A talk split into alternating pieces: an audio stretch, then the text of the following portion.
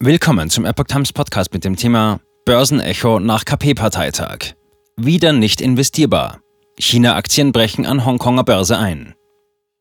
Ein Artikel von Steffen Munter vom 27. Oktober 2022. Nachdem Xi Jinpings Leute auf dem Parteitag der KPC in alle 24 Politbüropositionen gewählt wurden, reagierte die Hongkonger Börse empfindlich. Auf dem Parteitag der Kommunistischen Partei 16. bis 22. Oktober baute Chinas Führer Xi Jinping kürzlich seine Macht weiter aus. Nicht nur der siebenköpfige Ständige Ausschuss des Politbüros, sondern auch das gesamte 24-köpfige Politbüro wurden mit seinen Gefolgsleuten besetzt. Xi Jinpings Fokus auf eine ideologische Ausrichtung wird deutlich. Viele vermuten auf Kosten der Wirtschaft Chinas. Die Börse in Hongkong reagierte prompt. Noch am Sonntag, 23. Oktober, schickten dem Bericht nach Analysten von Goldman Sachs eine Kundenmitteilung heraus. Man verwies auf den Mangel an anerkannten marktorientierten Wirtschaftsreformen an der Spitze der Kommunistischen Partei. Dies bedeutet, dass die Risikoprämie für chinesische Offshore-Aktien in naher Zukunft wahrscheinlich hoch bleiben wird. Hongkong-Börse reagiert. Nach Bekanntgabe der Zusammensetzung des neuen Politbüros der KPC reagierte die Börse in Hongkong empfindlich. Die chinesischsprachige Epoch Times berichtet von abstürzenden Aktien und einem geschwächten Yuan. Am Montag, 24. Oktober, fiel der Hongkonger Hang Seng Index um 6,4 Prozent. Das war der größte Tagesverlust seit der weltweiten Finanzkrise 2008. Auch der Hang Seng Technology Index der 30 größten in Hongkong gelisteten Tech-Unternehmen stürzte ab um 9,7 Prozent. Am Montag verkauften ausländische Investoren eine Rekordsumme chinesischer Aktien. Einem Bericht von Bloomberg zufolge gingen 17,9 Milliarden Yuan, 2,5 Milliarden US-Dollar über die Hongkonger Börse. Xi Jinpings Machtkonsolidierung werde als großes Risiko angesehen.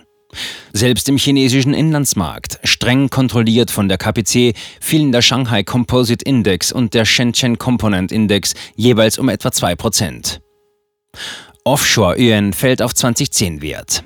Der Offshore Renminbi kratzte an der Marke von 7,3 zum US-Dollar.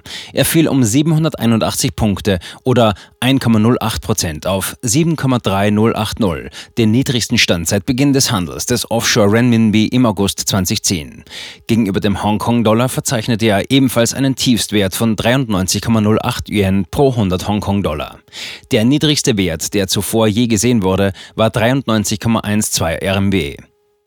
Der Onshore-Yuan fiel ebenfalls, nachdem die People's Bank of China den Mittelpunkt auf den niedrigsten Stand seit dem 1. Juni 2020 festgesetzt hatte. China-Aktien wieder nicht investierbar.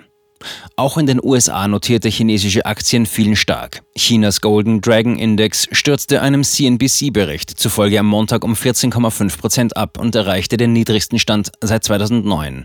Tech-Gigant Alibaba erreichte ein neues 52-Wochen-Tief und fiel schließlich um mehr als 12 Prozent.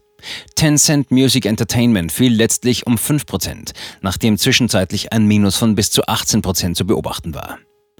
Die Gruppenkauf-E-Commerce-Plattform Pinduoduo brach zwischenzeitlich um bis zu 34 Prozent ein und verlor letztlich 24,6 Prozent. Mark Schilsky, Bernstein Sales Trader, fasst es am Montag laut CNBC in einer Mitteilung so zusammen, Aktien aus der zweitgrößten Volkswirtschaft der Welt sind wieder nicht investierbar.